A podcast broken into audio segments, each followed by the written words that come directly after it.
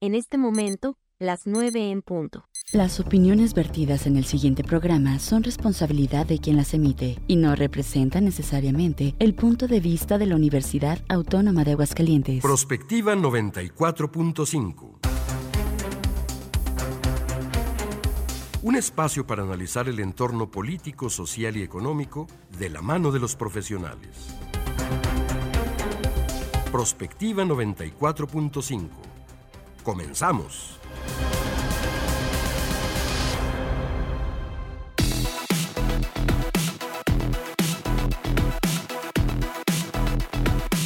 Tal? Muy buenos días. Bienvenidos a Prospectiva 94.5. Gracias por estarnos acompañando esta mañana de miércoles. Es 8 de noviembre de este año 2023. Gracias a la gente que está en la sintonía de radio UAA. Como siempre estamos pues contentos y con un tema interesante. La verdad es que creo yo que en lo que se refiere a los cuerpos, a las tallas, hay muchas cosas alrededor. No es solamente el tratar de estar sano, sino también aspectos que tienen que ver con la mentalidad de las personas, racismo, violencia y otras cuestiones. Así que hoy vamos a platicar con nuestros expertos justamente a propósito de esto que pues nos interesa por supuesto a todos. Gracias a Checo Pacheco y a Juanita Salas por el apoyo en los controles técnicos. Gracias a la gente allá en UATV. Y bueno, como siempre, pues me da mucho gusto saludar a mi compañera en la conducción, Mari Hernández. ¿Cómo estás, Mari? Buenos días. Hola, Leti, muy buen día. Y como lo mencionas, un tema muy interesante, hablar de la diversidad de cuerpos que hay eh, alrededor del mundo, incluso que se dan por diferentes regiones o por etnias, o etcétera, y que luego queremos normalizar las figuras a un ideal que quizás no es posible ni siquiera genéticamente hablando, ¿no? Y que bueno, genera alrededor de las personas muchísimos conflictos personales, sociales, etcétera. Claro, leía yo información a propósito de cómo incluso hasta violencia, discriminación, son muchas cosas que involucran el no cumplir con estos estándares que a veces dice uno, pues ¿quién pone estas modas, no? ¿Te acuerdas hace un tiempo estas mujeres tan, tan delgadas? Incluso una marca de ropa interior en sus pasarelas tuvo por ahí la mala fortuna de contratar a puras chicas que tenían, pues no sé, talla cero o menos, una cosa así terrible, que veíamos cuerpos esqueléticos que fueron muy criticados justamente por esto, porque pues nosotros que ya estamos en una edad en que comprendemos que esto no es bueno, pero las chavitas, las niñas que siguen estos parámetros de belleza y que luego tienen conflictos serios en su mente y en sus sentimientos. Claro, en el, en el autoestima y en diferentes hasta formas de comportamiento, de socialización. etcétera. Exactamente. Pero- bueno, hoy con nuestros especialistas vamos a platicar sobre esto. Las líneas están abiertas 449-912-1588. Ahí nos pueden mandar sus mensajes de texto en WhatsApp. Estamos en Facebook Radio UAA 94.5 FM, también en YouTube Prospectiva 94.5 FM. Si les parece, pues iniciamos, vamos directamente con el resumen.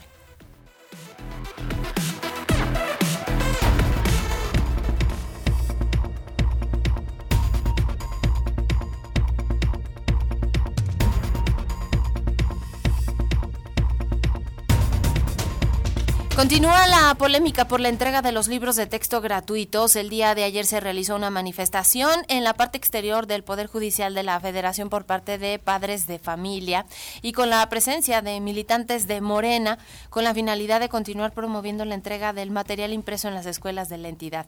Los manifestantes apuntaron que estos actos pretenden que el juez que lleva el caso del amparo tome en cuenta su punto de vista y decida finalmente la entrega de los libros en los planteles educativos. En el lugar estuvieron también presentes autoridades del Instituto de Educación, ya que se realizaría una audiencia dentro del juicio de amparo que presentaron diversas organizaciones de la sociedad civil respecto a los citados textos. Veíamos también las declaraciones de la titular del Instituto de Educación, Lorena Martínez, respecto de la sanción que es más bien administrativa para los que abrieron estas bodegas y entregaron Y los que libros. empezaron a entregar los libros en diferentes escuelas. Exactamente, y bueno, pues este es un tema que sigue. Lo que sí vi, Por ejemplo, hoy el diario La Jornada Aguascalientes publicaba que ya en muchos planteles ya están trabajando incluso los niños con estos libros de texto ante la inconformidad de los padres de familia que decían, estamos haciendo otros gastos por no tener los textos, entonces, pues qué mejor que ya se puedan entregar y bueno, pues vamos a ver en qué deriva todo esto.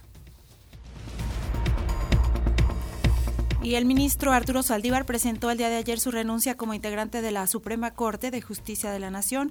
En una carta dirigida al presidente Andrés Manuel López Obrador menciona que su ciclo de la Corte ha terminado. Afirma que impulsó criterios vanguardistas con un nuevo paradigma constitucional en la defensa de los derechos humanos de todas las personas y creo que ahí coincido en que pues sí realizó algunas reformas que tienen que ver con equidad de género, con diversidad, etcétera.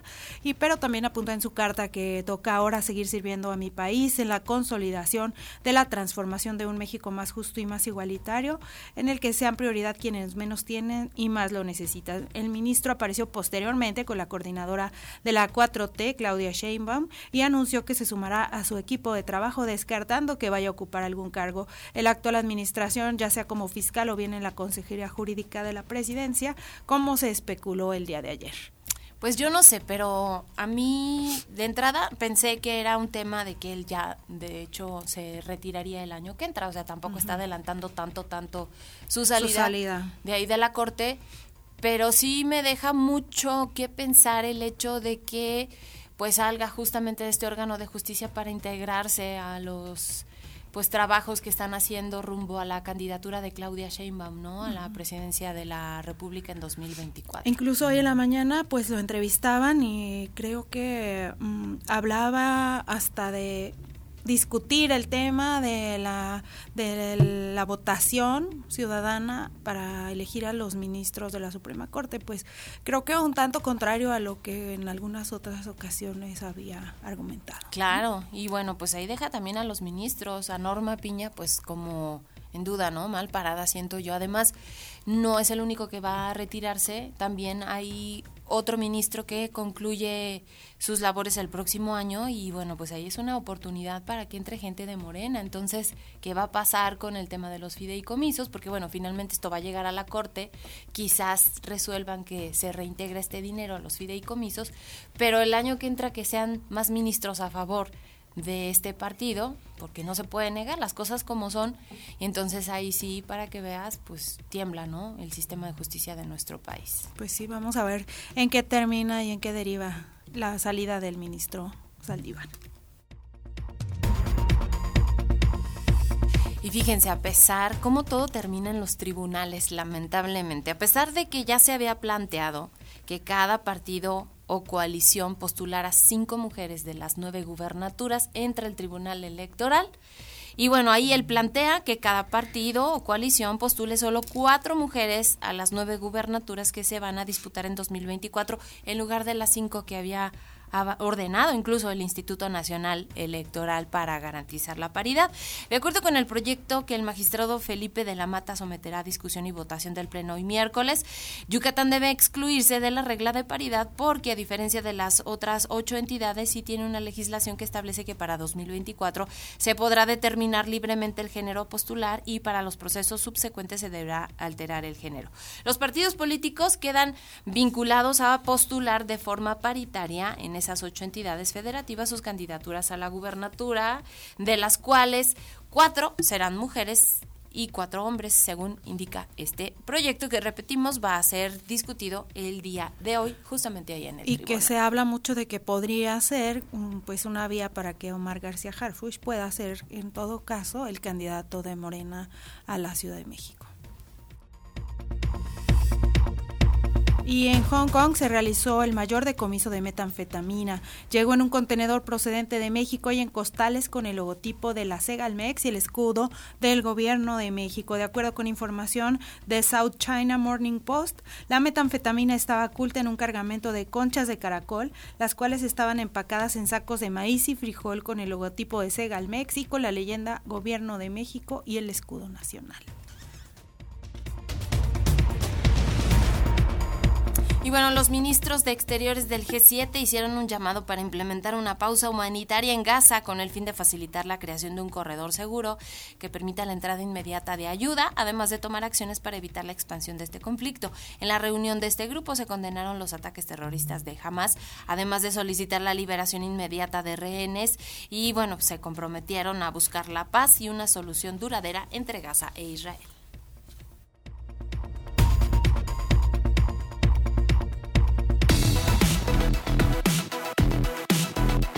Comunícate al WhatsApp al 449-912-1588. Búscanos en Facebook como Radio UAA o en Instagram, Radio UAA 94.5 FM.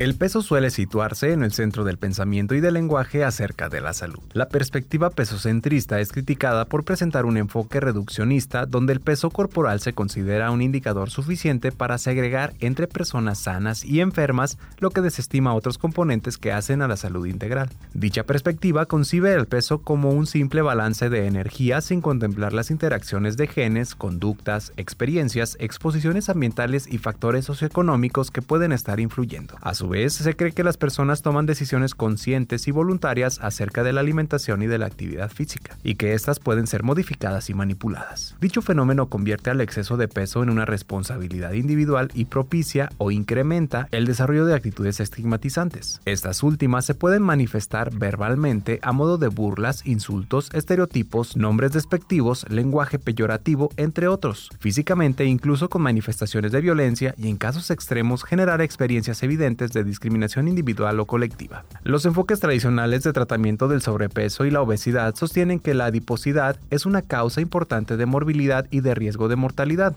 Por consiguiente, suponen que la pérdida del exceso de peso prolongará la vida y consideran que cualquier sujeto decidido puede perderlo y no recuperarlo a través de una dieta y ejercicio. Sin embargo, existe evidencia que contradice esto y se establece que algunas personas que pierden peso pueden incluso incrementar el riesgo de enfermedad. Asimismo, se establece que los costos relacionados con la obesidad suponen una gran carga sobre el sistema económico y sanitario. Los enfoques antipesocentristas plantean que los tratamientos tradicionales repercuten negativamente, lo que genera insatisfacción corporal, conductas alimentarias de riesgo, ciclos de pérdida y recuperación de peso y discriminación. El enfoque de salud en todas las tallas es una iniciativa que busca quitar el foco del peso corporal y en su lugar fomentar la satisfacción y significancia en el estilo de vida, promoviendo comer de acuerdo con el hambre y desarrollar niveles razonables de actividad física. La importancia de garantizar el acceso a la salud de aquellas personas con factores de riesgo es importante, pero la existencia de índices de estandarización que permitan medir y clasificar a las personas según su peso y altura como un sobrepeso u obesas, como el índice de masa corporal u otros estudios antropométricos, nos aparta de la atención de la salud en forma integral y lejos de eliminar el estigma, produce una patologización y medicalización sobre los cuerpos. Que aún haya profesionales de la salud que tengan esta mirada sobre la gordura se vuelve preocupante y peligroso. Cuando este sesgo impide que las personas sean atendidas integralmente, se vulneran sus derechos en nombre de una preocupación médica, anteponiendo el descenso de peso a otras preocupaciones. Al utilizar prioritariamente índices estandarizados para clasificar a las personas en términos de delgadez, gordura, normalidad, anormalidad, solo se refuerzan y reproducen las prácticas y los discursos discriminatorios, violentos y gordofóbicos. Tema que abordaremos en Prospectiva 90 94.5.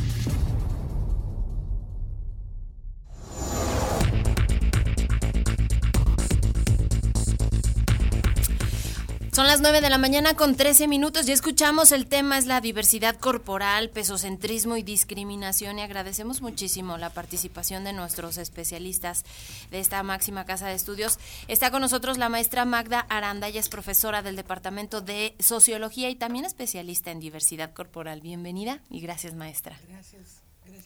Y también está con nosotros el doctor Carlos Palacios, investigador del Departamento de, Psicología de aquí de nuestra Casa de Estudios. Bienvenido, doctor. Gracias por esta participación. Y bueno, yo quisiera empezar contigo, doctor, a propósito no sé, es mi sentir, quizás estoy equivocada, pero de un tiempo acá como que efectivamente el peso suele situarse como en el centro del pensamiento y, también pues de las necesidades, incluso de el lenguaje que tiene que ver con la salud. ¿Por qué? Pues yo creo que por un error. Es una, es una este, una falla incluso de análisis. Hace rato escuchamos en la cápsula, alcancé a escuchar un, poquito que decía este tema como que el, peso es algo que, tiene un impacto negativo en las finanzas de la salud pública. Y aquí hay algo muy bien interesante, porque esa es una simplificación bien absurda. Eh, o sea, si lo, si lo llevamos a, cuestiones más fisiológicas, pues el, peso en realidad no te está indicando nada interesante, por ejemplo, en términos de, salud, ¿no? La composición corporal no se puede reducir al peso, ¿no? O sea, es algo bastante más, más complejo. Ahorita me acordaba de un estudio que vi, se estaba haciendo en, en el Estado de México, entonces empiezan a reportar que en, ese, en esa entidad había muchas personas este, con obesidad, ¿no? Y, además lo justificaban, decían, no, su composición corporal está demasiado cargada hacia este, niveles de grasa preocupantes y no sé qué. Entonces resulta que este estudio estaba realizándose en comunidades en las que el agua escasea mucho. Esto porque es relevante. Eh, los estudios de composición corporal, por ejemplo, cuando se hace esta antropometría, eh, se utilizan algunos aparatos que transmiten un impulso eléctrico a través del cuerpo. Entonces, eh, el agua lo facilita y algunos tipos de grasas lo obstaculizan, ¿no? Lo, lo, detienen. Entonces se calcula más o menos a partir de eso. Pues no tomaron en cuenta que, que estaban haciendo mediciones en poblaciones deshidratadas y eso modificaba la medición de la composición, ¿no? Y así hay un montón de fallas, o sea, el hecho, por ejemplo, de que el índice de masa corporal sea uno de los indicadores más citados y solicitados en el sector salud, es un, es un error, pues es, es, incompleto, no toma en cuenta un montón de factores ni de la composición corporal ni de los contextos, por ejemplo, ¿no? Tipos de alimentos disponibles, que eso sí tiene un impacto bastante más, más severo, pues, en la salud, Entonces diría que más bien es pues no sé por qué, por qué tomar, hacer una simplificación tan absurda, que, claro, creo, creo que tiene que ver con cuestiones de, pues del mercado, de difundir ciertas figuras como más deseables que otras, pero a costa de la salud incluso, porque no tendrían, ni siquiera tendrían que estar orientados los tratamientos a, a una modificación del peso, es, es una simplificación extremadamente absurda, me parece. Decíamos al inicio del programa, eh, maestra, que simplemente por genética o por lugares de origen, cuestiones étnicas, las diversidades corporales son múltiples, ¿no? Y que no podemos estar, digamos, teniendo un ideal de belleza que sea único para todos. Sí, bueno, creo que Carlos ya dio un ejemplo bastante claro sobre esas contradicciones, ¿no? Y esos abordajes mm, bastante reduccionistas. Eh, cuando me invitan a programas, a mí me gusta siempre como hablar de la complejidad del tema y que también sacarlo de estos lugares desde donde se ha abordado, ¿no? Em, la cuestión de la diversidad corporal no solamente tiene que ver con cuestiones estéticas, sí tiene que ver mucho, pero no solo con eso, no solamente con cuestiones de índole psicológica, sí con eso, pero además de otras muchas cosas. Y me gusta que, que se hable de manera más compleja y como socióloga, como estudiosa de, los, ah, de, la, o de, los, de las cuestiones socioculturales, sí me, me, interesa mucho que se trabaje el asunto de, de manera mucho más compleja, ¿no? Y mm, sobre todo quisiera apuntar que esta cuestión de entender el cuerpo eh, sano o enfermo o bello o feo está muy arraigado a una visión eh, eurocentrista y racista. ¿no? Hay que hablar de, esta visión que tenemos de los cuerpos uh, desde esos lugares, ¿no? Y eso es mucho más complejo que solamente hablar de los estándares de belleza que imperan y los, lo que alcanzamos, los que alcanzamos o no, ¿no? Entonces hay una gran diversidad de cuerpos y mm, pues bueno, eh, dentro de todo este proyecto de proyecto de colonización que, se emprendió desde el siglo XVI, eh, sobre todo en países del sur global, Em, pues bueno, se nos han impuesto ideas, ¿no? De cómo ser mujeres, de cómo ser hombres, em, que no se, aunque no se nos considere mujeres y hombres, y en condición de eso, la diversidad corporal, los tipos de cuerpos, ¿no? Em, bueno, es complejo el asunto.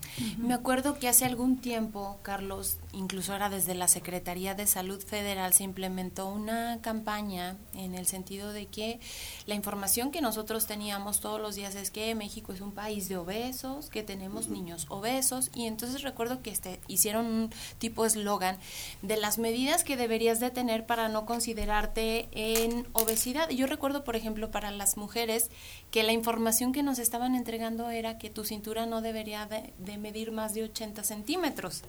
Entonces, eh, como que estos, esta información o estos parámetros que consideraba la Secretaría de Salud, incluso ibas al sector salud y efectivamente te tomaban las medidas para catalogarte en una situación de sobrepeso o de obesidad o de a lo mejor desnutrición, ¿no? También es el caso. Pero pues era información que teníamos todos los días y creo que hemos venido ya por muchos años pues sobre ese tema, ¿no? Y además pensando que el no tener, por ejemplo, esas medidas quiere decir que tengo un problema de salud.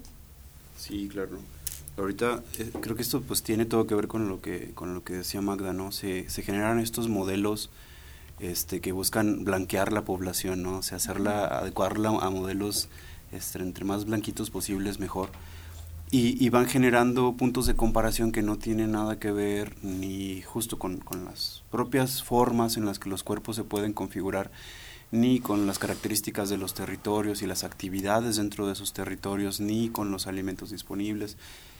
Y, lo que, bueno, a veces me parece más, más este, preocupante es que vemos, por ejemplo, cómo también la, la, la, la, la, colonización de esta que nos hablaba Magda, también tiene que ver con ir introduciendo tipos de, de, alimentos que sí que afectan y que, y que causan malestar en las poblaciones y en los cuerpos, ¿no? O sea, que se abandona, por ejemplo, el consumo de agua por introducir el consumo desmedido de, de, bebidas gaseosas, este, decir marcas, la, la, que ustedes quieran, ¿no?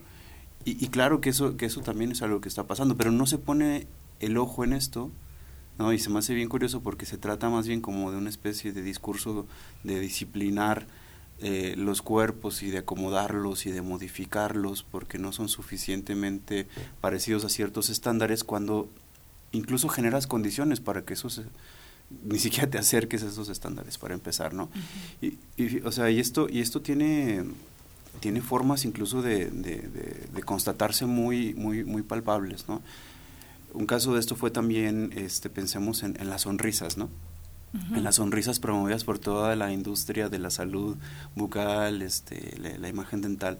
Es bien curioso porque eh, el tipo de sonrisa estándar es un tipo de sonrisa eh, que corresponde a, las configuraciones óseas de, digamos, de, sectores más, más eh, europeos, norteños. ¿no? Entonces, claro, si, tú, si te pones, por ejemplo, ahí a, a, comprar estos productos que te venden para enderezar la, la sonrisa, y, lo compramos nosotros, pues no los vamos a poner y nos van a quedar gigantes porque están hechos para otro tipo de dientes, con otro tipo de distribución que se ven diferentes en la sonrisa y que son justo los que vemos en, en, los comerciales de, de, la, de la pasta de dientes, ¿no? Como decía esa, esa canción de Mecano, no sé si se acuerdan de que la cara vista es un anuncio de Signal, ¿no? Signal, y luego ves, me puse un día a buscar la, Signal, los comerciales decían, no, pues es que esas son formas de, de sonrisa que no que no se presentan acá, ¿no? Solo como un ejemplo de, de, estos cánones de, de, cómo deberían ser los cuerpos y, y cómo son el, el, peor punto de referencia que, que podríamos tomar. Al final de cuentas se vuelven un objeto de opresión los cuerpos, ¿no? Perdón, sí, claro. Sí, quería como abonar a lo que, con respecto a la pregunta, Em, y lo que hablabas con, sobre las políticas públicas. Tiene un montón que ver con este proceso que hemos venido viviendo desde el siglo XVI, que tiene que ver con, con el establecimiento, el, la evolución de la ciencia y el establecimiento sobre todo de la ciencia médica como la ciencia que permite entender el mundo. ¿no? Entonces, si desde ahí se entiende eh, la salud y la enfermedad, pues eh, en ese momento podemos ver claramente porque hay una eh, una creencia generalizada eh, en las sociedades, sobre todo de Occidente, que solamente ciertos cuerpos son sanos. Entonces tiene que ver con una visión eh, de, la medicina de una visión hegemónica sobre lo que es la salud y eso se traduce en prácticas em, como el salutismo, ¿no?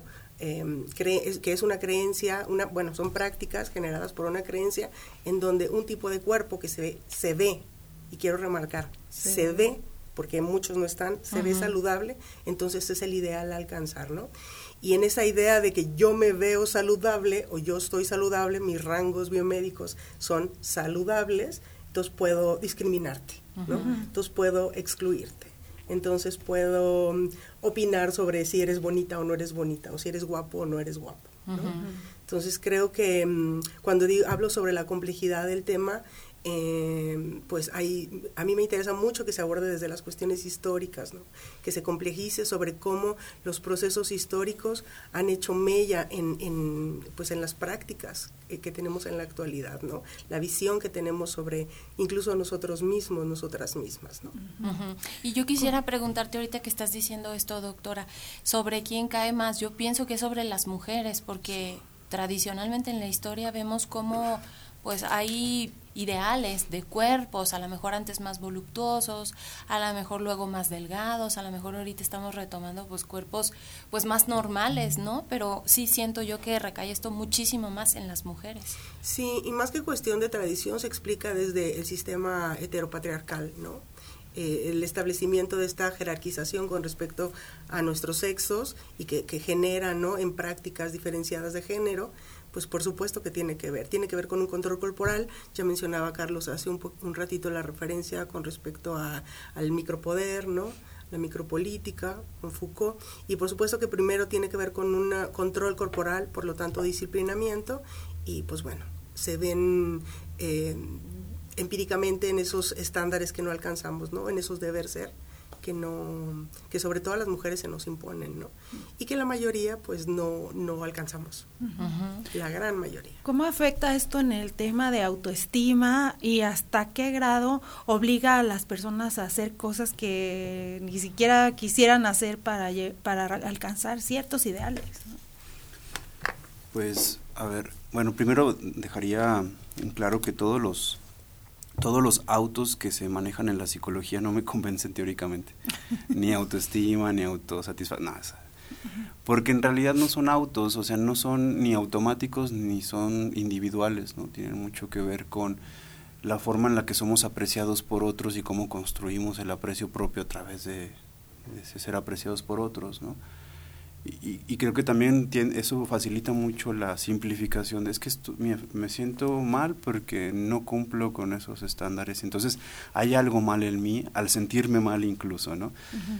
Y no, no es esto, o sea, claro, eh, incluso cuando hablamos, por ejemplo, de la locura, ¿no? Pensamos que la locura es algo que le pasa a alguien de repente. No, pues hay formas de volver a las personas, de sacarlas de sí mismos, de que se pierdan, ¿no? Este, y si no veamos todas las prácticas de tortura a propósito de lo que está sucediendo ahora en, Gaza.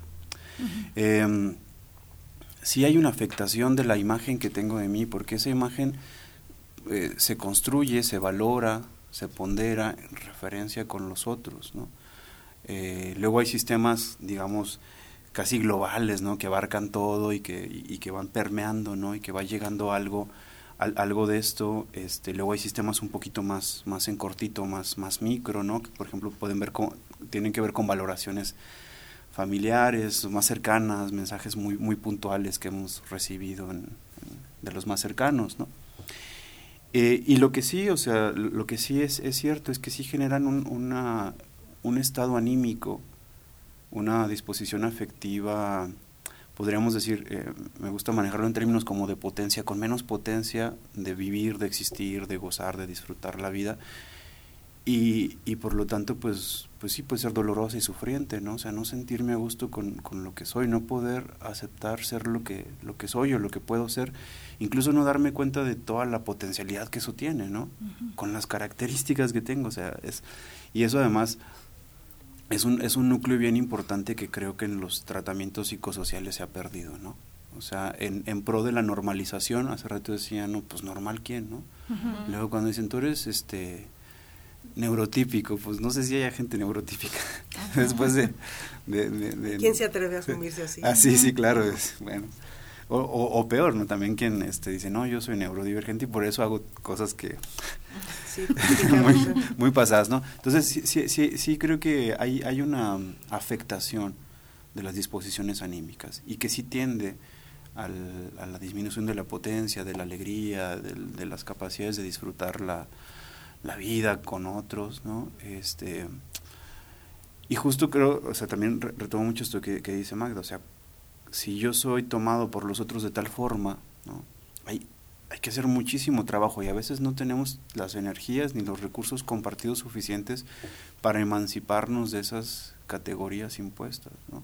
Pues no, es como que te digan, ay, pues no le creas, no te lo creas. Mm lo ves todos los días, parece, es una realidad, pues, ¿no? y, afecta, sí. Son las 9 de la mañana con 30 minutos, vamos a hacer una pausa, los seguimos invitando para que participen con nosotros en el 449-912-1588, en Facebook Radio UAA 94.5 FM, así estamos también en YouTube Prospectiva 94.5 FM. Hacemos este corte, regresamos con más.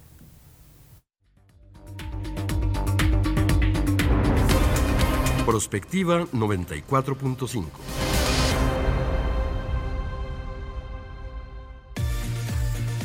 XHUAA 94.5 MHz de frecuencia modulada. Estudios y oficinas en el edificio 14 de Ciudad Universitaria. Aguascalientes, México. Radio UAA. Proyección de la voz universitaria. Mi INE es mucho más que una credencial con mi INE participo, alzo la voz y decido con libertad sobre lo que quiero para mí, para mis amigas, para mis amigos, para mi familia. Nuestra generación busca respuestas y tiene mucho que aportarle a México.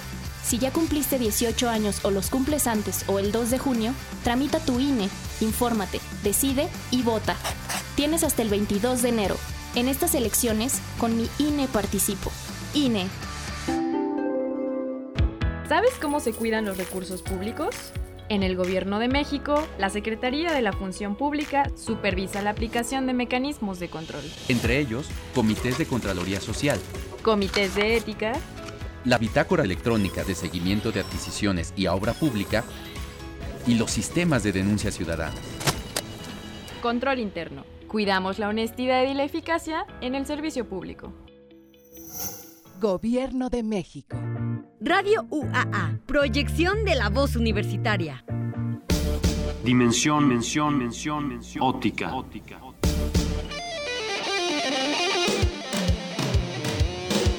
Un viaje hacia el interior del cuasi infinito mundo musical contemporáneo, el rock como arte y más.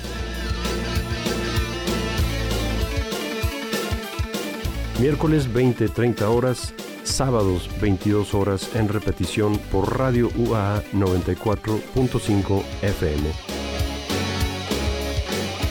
Acompáñanos a confirmar que la inspiración musical simple y sencillamente sigue sin conocer fronteras. La música es la mediadora entre el plano espiritual y el de los sentidos. Por eso debe ser libre. Independiente, de lunes a viernes a la una de la tarde, en Radio UAA. En este momento, las 9 con 33 minutos. Prospectiva 94.5.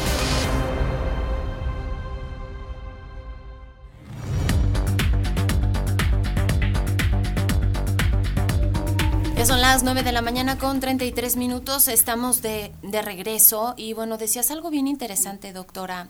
Eh, no es repetitivo, al contrario, creo que sí tendríamos que entender que es una cuestión cultural y que eh, mm, por más que uno individualmente intente a lo mejor, ¿no? Aceptar su cuerpo, aceptar, siempre influye lo que digan los demás, no solamente en este tema, sino en toda en todo lo que tenga que ver con tu vida cotidiana. Y decías algo bien interesante en el sentido de que pues es en contexto, ¿no? Lo que se tiene que entender no de forma individualizada. Sí, eh, esta, esta idea de, de, llevar a, las, a la psicología el tema, ¿no? Y que si las mujeres o los hombres se sienten a disgusto con su cuerpo, pues será eh, la psicología solamente quien trate el asunto, ¿no? Entonces esto es volver a colocar el asunto en, en en, una, en, un, en un lugar muy individual y de problema muy individual, ¿no?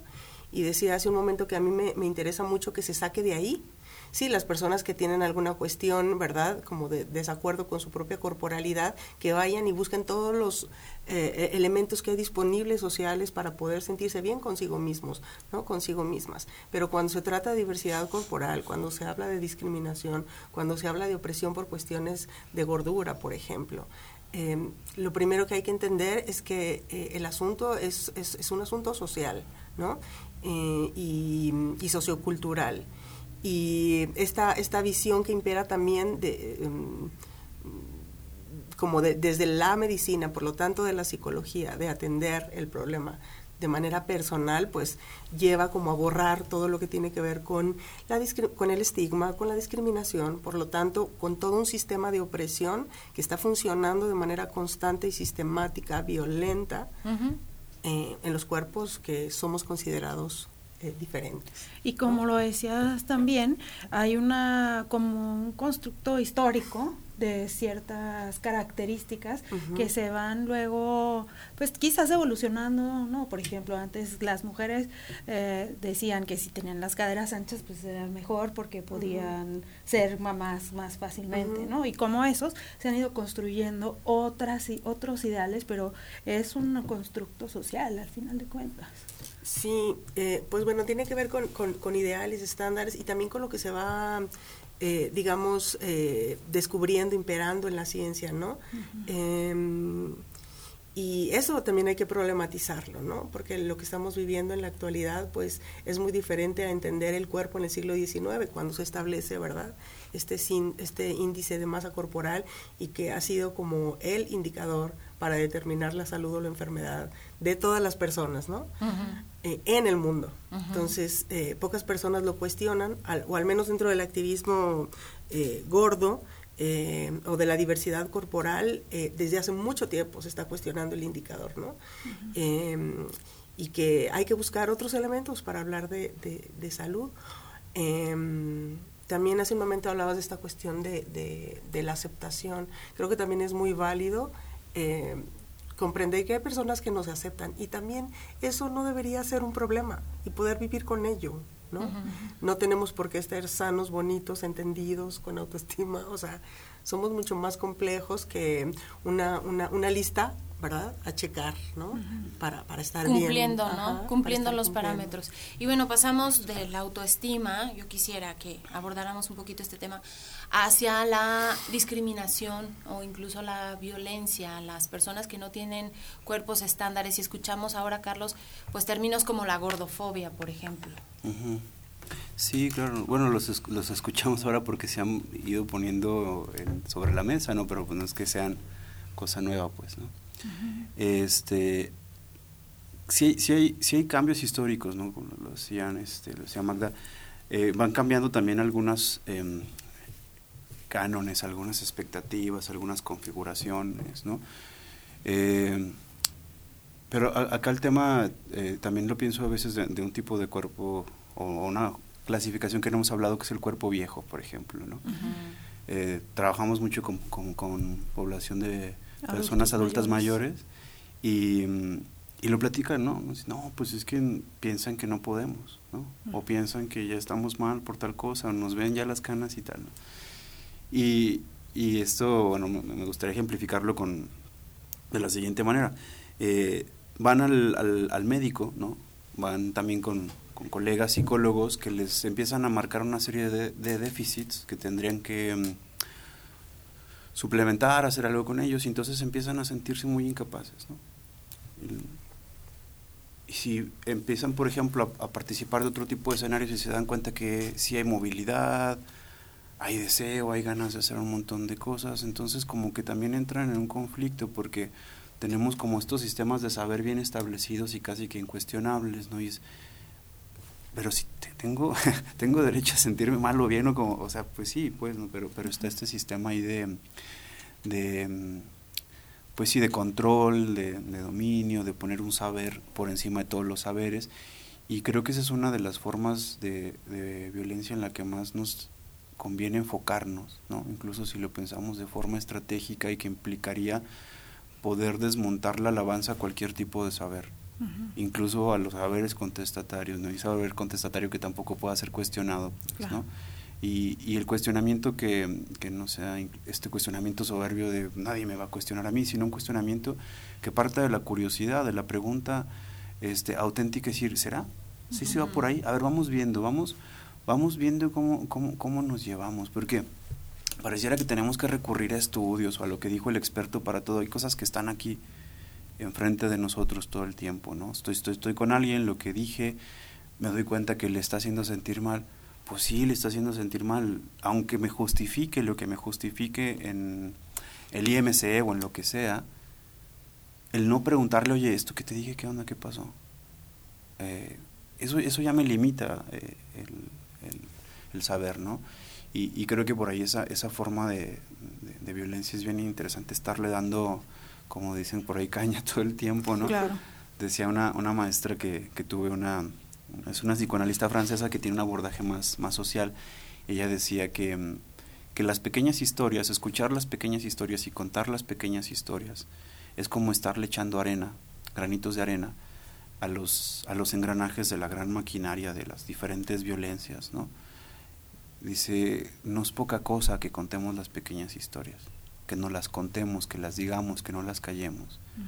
porque van haciendo que, que, que, se estropee todo este, toda esta maquinaria que, que legitima formas de aprovecharse de los otros, de pasar por encima del malestar de los otros, uh -huh. que, que claro que tienen mucho que ver con esta cuestión de la, de la imagen, otra uh -huh. vez, ¿no? Porque finalmente es esto lo, una cuestión de mera apariencia. ¿no? Uh -huh. ¿Y a, hasta dónde llega la discriminación a personas que no cumplen con estos estándares? ¿Y desde, y desde dónde lo empezamos a fomentar, por ejemplo, en los niños? ¿no? Sí, pues tiene, tiene como muchas consecuencias y a veces bien perversas, ¿no? Uh -huh. Creo que lo, lo importante de, de, venir aquí y conversar es que nos demos cuenta que um, tiene que ver con nosotras mismas, tiene que ver con nosotros mismos, ¿no? Um, a mí me gusta mucho siempre hacer como un ejercicio de posicionamiento epistemológico, sobre todo quien se empieza a acercar de, a, a este tipo de, de, trabajo, eh, para que también vea eh, el lugar social en el que está y que pueda darse cuenta de, de cuáles elementos le, le, permiten como no alcanzar a ver situaciones y cuáles otros uh, lugares o, o, o aspectos de, ese lugar social le permiten aproximarse al, al problema de investigación. Entonces creo que um, las consecuencias son muchísimas, ¿no? Eh, pues simplemente hablar de un sistema de opresión, ¿no? Uh -huh. Hablar de discriminación y de una discriminación normalizada, incluso aplaudida, ¿no? Eh, eh, incluso incentivada, ¿no? Porque no veo a nadie ofendiéndose por los chistes que constantemente se hacen de las personas viejas, ¿no? Uh uh, o, de las, o de las personas gordas, o de las mujeres, ¿no? Claro. O de las personas con discapacidad, o sea, um, o, de la, o, o, del racismo, ¿no? Entonces, um, primero darnos cuenta que las consecuencias tienen que ver con lo que hacemos, y no para de manera personal, y no para llevarlo a una cuestión individual, sino para entender que eh, parte de, de, este grupo social en el, en el que estamos, del contexto ¿no? donde nos movemos, pues eh, mucho de lo que tenemos acá, pues lo hemos aprendido de, de, nuestra interacción y por lo tanto pues hay que voltear a ver ¿no? ese, ese entorno para, para poder um, identificar qué de lo que hacemos eh, reproduce este sistema de opresión, esta discriminación, qué de lo que creemos eh, pues está ahí estigmatizándonos. Uh -huh. ¿no? Y hablando de esto del sistema, leía yo un ejemplo a propósito, eh, una aerolínea europea que estuvo envuelta en una situación legal porque quería cobrarle a una persona que era, pues a lo mejor sí con, con sobrepeso extremo, exacto, dos, dos boletos porque no cabía en un asiento y entonces todo esto generó una polémica porque la gente empezó a, a criticar a la aerolínea porque cada vez están haciendo los espacios más reducidos. Entonces, pensando... Eso es real. Es real, exacto. O sea, si tú viajas de un país a otro, especialmente en Europa, de verdad es un espacio súper pequeño en el que tienes que viajar y hazle como puedas. Y además, pues hay gente que sube muchas cosas, entonces te queda un espacio súper reducido. Pero hubo muchas críticas en el sentido de que, ¿cómo es posible que quieras cobrarle un asiento cuando no estás ofreciendo un espacio digno para todos los eh, pasajeros. Y yo quisiera preguntarte, Carlos, en este sentido, ¿cómo ven todo esto las nuevas generaciones? Porque yo veo que cada vez hay más niños y niñas desde pequeños o a lo mejor jovencitos en edad de secundaria, quizás preocupados por ir al gimnasio, por tener rutinas extremas, por comer poco, por buscar todos estos suplementos que les permitan pues tener cuerpos ideales, pero además con problemas de bulimia, de anorexia, vigorexia y tantas cosas que vemos hoy en día. Híjole, sí es sí es súper frecuente, ¿no? Cada vez cada vez se ve más. Y otra vez, pues no son problemas de los individuos, del, chico o la chica en, específico, ¿no? O sea, abre una cuenta de Instagram sin que tú selecciones, te, empiezan a hacer sugerencias de gente y empiezas a ver un montón de, de, imágenes, ¿no? De cómo tendría que ser el cuerpo, de qué actividades tendrías que hacer. Y hay toda una industria de la, de, la salud, ¿no? Que te aparecen miles y miles y miles de suplementos y de opciones que te ofrecen que vas a estar mejor, ¿no? Pienso, por ejemplo, en los, en los eh, llamados adaptógenos, ¿no? Que son plantas que además hay un trabajo ahí de apropiación cultural tremendo porque son plantas de las medicinas tradicionales que, claro, funcionan, ¿no? Y es como, ah, oye, y si las vendemos en, en paquetitos de 6 a 5 mil pesos, no sé, se hace toda una industria. Y buscas y buscas y, encuentras más información y nuevas formas de hacer ejercicio. Ahí creo que algo, algo muy lamentable es que prácticas que pudieran ser del cuidado de uno mismo y de los otros y con los otros se conviertan en deberes, en, en formas de segregar a otros, de maltratarnos incluso a nosotros mismos. Porque sí es grato movernos, sí es grato el bailar, el el, el, que, el, cuerpo haga esfuerzos, que el cuerpo se agote, que disfrute también en, en, quedar exhaustos en la actividad que se les ocurre y que más les guste, ¿no? Si es grato eh, comer de tal forma que nos sintamos bien, ¿no? Que no experimentemos malestares innecesarios, ¿no? Esto lo platicaba alguna vez con, con una amiga que por cuestiones eh, forzosas tuvo que modificar su, su dieta. Su, dieta, ¿no? Entonces estábamos platicando un día este, de esto y me decía, mira, me di cuenta de algo. Dice, me siento mejor porque dejé de comer un montón de cosas que comía incluso para, para poder aguantar en el gimnasio, ¿no? Esto le, implicó mucha menos inflamación y o sea, se sentía súper bien. Y lo que platicábamos era que, que, que, a gusto poder comer lo que te vas, te va surgiendo, poder estar también así como más, más, no sé, como más sensible a lo que, a lo que el cuerpo va pidiendo, y a lo bonito que es compartir con otros estas, estos momentos de encuentro, ¿no? De, oye, estaría bien a gusto preparar esto, ¿no? A mí me encanta comer, me encanta hablar de comida y, es también uno de los ejes de, trabajo que tengo, me, gusta mucho eso. Y el tema de la actividad física también, porque este me resulta muy, muy preocupante desde los estudios, por ejemplo, que hemos hecho con personas con diabetes que la actividad física, claro que podría ayudarles con algunos procesos, pero cuando se vuelve algo impositivo, cuando se vuelve algo a partir de estos estándares, es una tortura. Claro. Es terrible, no tendrías por qué obligar a nadie a hacer ningún tipo de actividad física ni a comer de ningún tipo específico. Hay algo, eh, como decía Magda, muy perverso que sucede cuando esto se vuelven imposiciones y cuando se vuelven obligaciones. Perverso incluso en el sentido en el que pervierte las formas en las que el cuerpo podría estar dispuesto a vivir más naturalmente natural más gozosamente pues o sea sí hay algo hay algo ahí este y, y, los chamacos están bien bombardeados y todos estamos bien bombardeados o sea no es como que nada más ellos no pero claro están preguntándose oye y la vida como para dónde va y les das todo eso, es así como, de, ah, ok, ya pues sé. Va para Bárbara el Regil, muy bien, me voy a poner así. Claro. Sí, sí, hay un montón. Y hay un montón de videos ahora en YouTube, hay muchísima gente que sube videos de rutinas, desde que se levantan, qué hacer, qué comer, qué ejercicios practicar y tantas cosas que están al alcance de bueno, nuestros hasta jóvenes. qué fotos te debes de tomar y en qué momento, ¿no? y de qué manera. Ajá. Pero como sociedad maestra, ¿qué tenemos que hacer? ¿Qué cosas del sistema tienen que ir cambiando para que vayamos mejorando esta pues convivencia? Al final de cuentas tiene que ver con, con convivir y con aceptarnos cada uno como somos. Mira, no soy como de las de dar consejos ni tips. Am, ahorita si quieres hab- habl- hab- hablamos de cosas muy específicas que la COPRED en la Ciudad de México eh, propone. Pero em, puede parecer muy obvio, pero esta idea de realmente sentarte a, a- a- a pensar sobre el tema, eh, porque justamente todo lo que creemos, incluso de la comida, de lo que es el disfrute, está súper atravesado por nuestro lugar social, ¿no? Ahorita hablaba Carlos y yo pensaba, sí, es magnífico lo que está diciendo, pero ¿qué personas pueden hacerlo?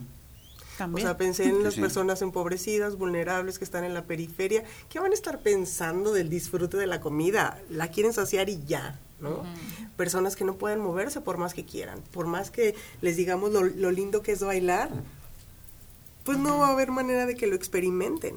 Entonces, poner otra vez ideas estándar, alcanzar, ¿no? En aras de la salud, en aras de lo que yo entiendo como felicidad, eso me parece perverso, ¿no? Entonces, como eh, hablo de esta obviedad, realmente sentarte a pensar de manera compleja en el tema y, y- y- y no porque lo consideres que está ahí, que es obvio y que como alguien lo vive cercano a mí, pues puedo hablar de ello así, ¿no? Creo que las mujeres podríamos empezar a, a- a pensar en esos elementos impuestos y que a lo largo de nuestra vida nos han molestado, ¿no? Empezarle a preguntar a nuestras amigas, a nuestros amigos, ¿no? Si se han sentido así.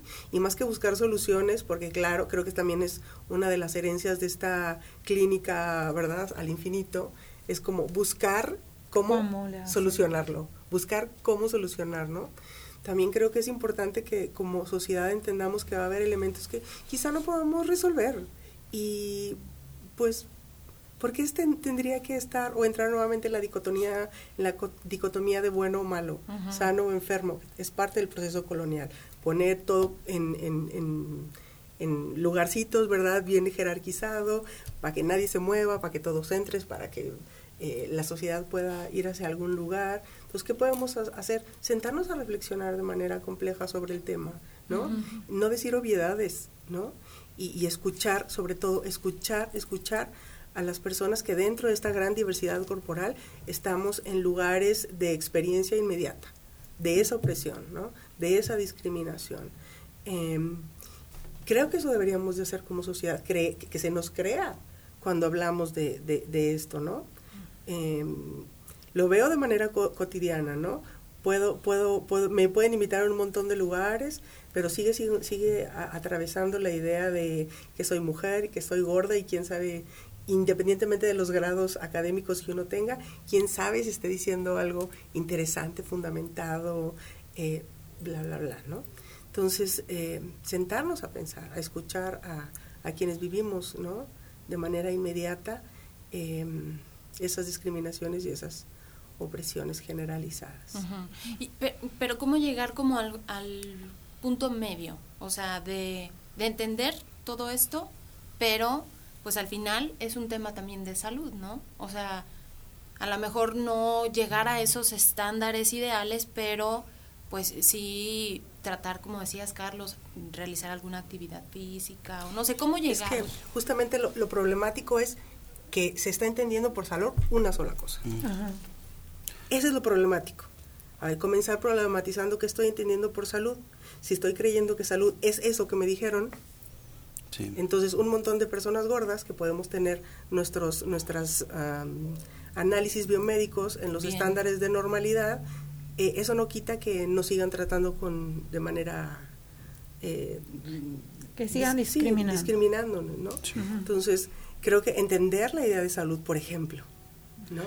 Yo conozco gente que gorda que baila, ¿verdad? Ujú. Pero y que goza el cuerpo. Pero lo que ocurre cuando bailan en público es que nos graban. Y ahí estamos buscando en internet, podemos hablar de salud, pero buscamos en internet los videos de las personas gordas o viejas, hoy está de modísima, ¿verdad? Grabar a la gente adulta y decir que, ay, yo quiero ser esa señora cuando crezca, ¿no? Ujú. Entonces, Eh, ¿qué, ¿qué, es lo que permitimos? ¿Qué es lo que permitimos, no? Entonces, eso, empezar cuestionando con la idea de salud. Sí, sí, sí. Eh, y, y, que, híjole, hasta hay elementos para cuestionar la misma definición de la OMS, es una cosa que, que es bárbara, ¿no? Estado de completo bienestar. Mm. Ahí nomás como, como apunte, esta definición surge justo cuando las Naciones Unidas querían promover el estado de bienestar como modelo económico político que sí funcionaba, que sí mediaba entre los polos en, y a todo le metieron la definición del estado de bienestar, ¿no? y, aparte esto es un estado, algo estático, una concepción de algo estático, como esta imposibilidad de aceptar el malestar en la vida. El tema de, de, invitar al, al, disfrute como cada quien pueda este, no tiene que ver, no tendría que ver con negar el, el, padecer, ¿no? Pues, pues, pues, sí, pues sentimos dolor también y sentimos un montón de otras cosas. Es, es bien diversa la, la, la, gama de experiencias, ¿no? Que tenemos. Y, y que justo este, esta, esta cuestión de pensar la salud como una, como una entidad estática, un estado al que se llega y en el que ya no hay perturbaciones, eso es muy típico de la, de la medicina occidental. Si usted, y es imposible, ¿no? Al final de cuentas, porque pues no, no. Tan solo con caminar podría ocurrir un accidente. dime quién, o sea, solo dime, o sea, traigamos aquí a alguien que esté sano. No existe completo estado de bienestar. Claro, pero hay, pero hay un montón de, agentes sociales que se venden como sanos porque se levantan a las 4 de la mañana a correr, a las 5 meditan, a las 6 se toman un bowl de acá y con chía y no sé qué, papá. Entonces ya te venden acá la rutina de que eso es estar bien. ¿no? Y no es cierto. ¿no? Esta, esta cuestión de, la, de las apariencias siempre es, es bien tramposilla, ¿no? O sea, no, no va por ahí. Y esto que, que, retomo una cosa que decía Magda, que creo que es bien importante, o sea, si, si hay algo que, que, a, mí, que a mí en la experiencia me, me llevaría a decir, esto fomenta el, el, vivir mejor con otros, es justo darnos el espacio para escucharnos. Escuchar a otros y también a veces escucharnos a nosotros lo que andamos diciendo, porque cantamos nuestro, nuestro malestar y ni nosotros mismos nos escuchamos. ¿no? Y, y, en el compartir se dan, se dan oportunidades bien interesantes de, de, ir generando mejores espacios para estar, estar con otros. ¿no? Que al final ahí está el, el asunto, es, es, esta dificultad que, que, que, parece que no logramos superar de, de poder compartir el mundo sin sentir el impulso de quedarnos con todo, con la mayor parte, de apropiarnos, ¿no? Que está bien complicado de que eso, quién sabe si se vaya a resolver o no. Me parece que no, pero ¿qué, qué hacemos entonces con esa dificultad? Pues me, decía una vez alguien que, que trabajaba en, comedores en, en, la frontera, me decía, no, es que siempre hay problemas. Y le digo, bueno, sí, y siempre te va a dar hambre. No vas a dejar de comer, ¿verdad? Pues ya está. O sea, siempre va a haber problemas y pues lo mejor es siempre estar buscando formas en las que podamos convivir pues mejor, ¿no? Claro. ¿Algún mensaje final, maestra? Ay, mensaje, pues nada, nada, más, más que mensaje, invitarles, invitarles a seguir informándose sobre el tema, ¿no? Eh, básicamente eso, básicamente eso, a cuestionar todos estos sistemas, y lo digo porque estamos en un medio universitario, ¿no? Entonces creo que aquí podemos, podemos invitar a, a buscar información, pues sí, sobre todo eso, a, buscar información para entender estas temáticas. Em, a pensar en nuestros prejuicios, híjole, por favor, invitar a, pensar sobre nuestros prejuicios. Em, esos. Eso. Muy bien. Gracias, maestra. Gracias por la invitación. ¿Algo con lo que tú quisieras cerrar, Carlos? Em, pues yo, yo creo que esta cuestión de Sí, de, de, de, checar los, los, prejuicios y sobre todo, pues tener más apertura a, a, la diversidad en, en, la vida, ¿no? Creo que pues eso está bien carente, ¿no? Parecía que todo, todo tiene que caber en cierto moldecito que cada vez se va estableciendo con más restricciones y más aparentes opciones, ¿no? Pero eso es una apertura a la, a la diversidad que la vida implica. Muy bien, pues muchas gracias también a ti, Carlos, gracias a ambos por haber estado aquí con nosotros y compartir desde su perspectiva, pues este tema que es bastante interesante. Nosotros nos vamos, María. Nos vamos con mucho por pensar y reflexionar, ¿no? Sobre lo que nos han compartido hoy nuestros invitados. Y pues los invitamos como siempre a que mañana nos escuchen. Mañana vamos a hablar también sobre un tema interesante, sobre la polarización de los discursos en los medios sociales y las redes. Así es, así que los esperamos en punto de las nueve. Gracias a Checo Pacheco, Juanita Salas, a la gente allá en UATV, pero sobre todo gracias a ustedes por habernos acompañado. María Hernández, Leti Medina, les deseamos que tengan un excelente día. Prospectiva 94.5 Un espacio para analizar el entorno político, social y económico de la mano de los profesionales. Prospectiva 94.5